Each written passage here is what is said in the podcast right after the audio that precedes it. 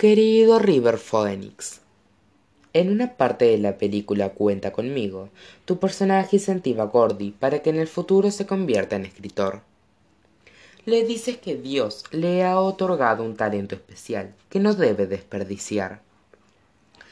Pero luego agregas, los niños pierden todo a menos que tengan alguna persona que los cuide. Aquellas palabras me golpean el corazón, porque me hacen reflexionar acerca de la cantidad de cosas que desaparecen cuando crecemos. Me pregunto si habrás contado con alguien durante tu niñez o si, por momentos, te habrán descuidado. Tengo la sensación de que nadie me ha cuidado cuando más lo necesitaba. Pensé que Mai cumpliría siempre esa función. Sin embargo, tal vez para hacerlo ella habría querido protección previa. Suelo pensar en lo que alguna vez me preguntó mi madre. ¿Tu hermana saltó? Le respondí que no, pero la verdad es que jamás sabré la respuesta. También me atormentan las palabras reflejadas en su mirada, que nunca se atrevió a pronunciar. ¿Por qué no la detuviste? Pero yo le preguntaría a ella, ¿por qué no fuiste tú quien la frenó?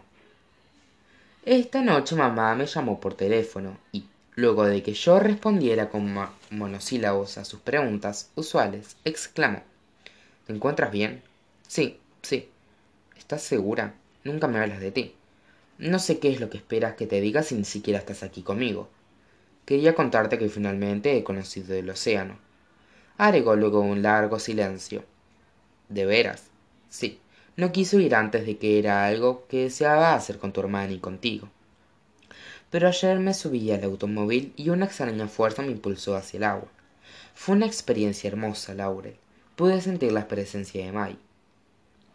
Deseaba intensamente poder responderle. Bien, qué maldita suerte la tuya. Sin embargo, permanecí callada. Tal vez puedas visitarme durante el verano e ir juntos al mar. Aquella frase significaba que ella jamás volvería en lugar de contestarle, le interpelé abruptamente. Mamá, ¿por qué te fuiste? Necesitaba escuchar la verdad de su boca, si se había ido porque estaba enfadada conmigo, porque me consideraba culpable, o por no haber respondido a sus preguntas. La muerte de tu hermana me destruyó el corazón, Laure. Nadie comprende lo que es perder un hijo. Papá sí. Mamá permaneció en silencio. Nadie sabe tampoco lo que es perder una hermana, le dije. Lo sé, cariño. Pero ni papá ni yo huimos, sino que nos mantuvimos unidos. Lo sé, Laurel. Sin embargo, a veces permanecer juntos no es la mejor opción, sobre todo si uno daña al otro. Las cosas no siempre resultan ser lo que esperamos. No me digas, ¿piensas que para esta altura no me he dado cuenta de eso? Escuché que mi madre comenzaba a llorar. No, mamá, por favor no llores. Olvídate de todo lo que te dije. Estoy muy bien. Debo irme. Cuando corté la llamada, entró mi padre. Hola, cariño. ¿Te encuentras bien? Evité su mirada mientras intentaba ocultar mis lágrimas. La odio. No, Laurel, no hablas en serio. Comprendo que estés enfadada con ella, pero no la detestas. Me encogí de hombros. Es probable que tengas razón, respondí finalmente. Observé durante algunos instantes los hombros encorvados de mi padre y el esfuerzo que hacía por mantener una expresión neutral. Como no supo qué más decirme, se acercó a practicarme una suerte de toma de, lucha libre, al igual que cuando era pequeño.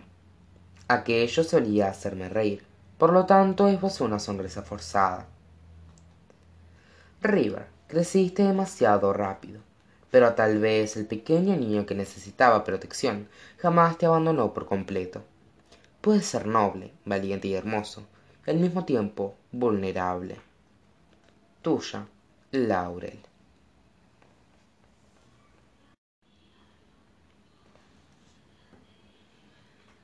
Querida Janice Joplin, mientras vivía simulaba ser fuerte bebiendo, gritando y cantando con toda tu alma, te entregabas por completo a tus admiradores. Pero llegaste al límite. Un día, al no presentarte a la sesión de grabación, tu representante se dirigió al hotel donde te alojabas. En la entrada se encontraba tu Porsche pintado con imágenes psicodélicas y brillantes de un cielo nocturno, un día luminoso, un arco iris y una mariposa. El automóvil te esperaba en la puerta, preparado para partir. Sin embargo, dentro de la habitación yacía tu cuerpo sin vida, dieciséis días después de la muerte de Jim Morrison. El sueño de las estrellas de rock estaba llegando a su fin. Los prometedores años sesenta, en los que todo parecía posible, digno de ser explorado, ya no tenían sentido. La belleza y el coraje ardían en llamas. Tú habías creído que el mundo podía cambiar y, sin embargo, el tuyo había acabado a causa de una sobredosis de heroína mezclada con alcohol. Todos asumieron que había sido un accidente. Aún te adoro, sin embargo, he notado que no es coincidencia que las personas a las que más admiro finalmente no han triunfado. A pesar de haber dominado sus cuerpos, voces y temores, se consumieron. Creo que esa es la razón por la cual se me ha vuelto difícil escribir este tipo de cartas. Quería contarte la única buena noticia que he recibido en este último tiempo, que es que Kristen ha sido aceptada en Columbia. Al enterarse, Tristan le preparó un pastel con la inscripción New York City, dibujada en glaciado, lo cual me pareció fabuloso. Cuando nos reunimos en el callejón a festejar, él cortó él cortó el pastel y lo repartió entre todos. Natalie besaba los, los machucones falsos de Hannah, mientras le daba de comer pequeñas porciones de azúcar. Tristan, dirigiéndose a Kristen, le dijo Eres mi chica de la gran ciudad verdad nena así es amor asintió esbozando una triste sonrisa. Faltan menos de dos meses para que ambos se gradúen.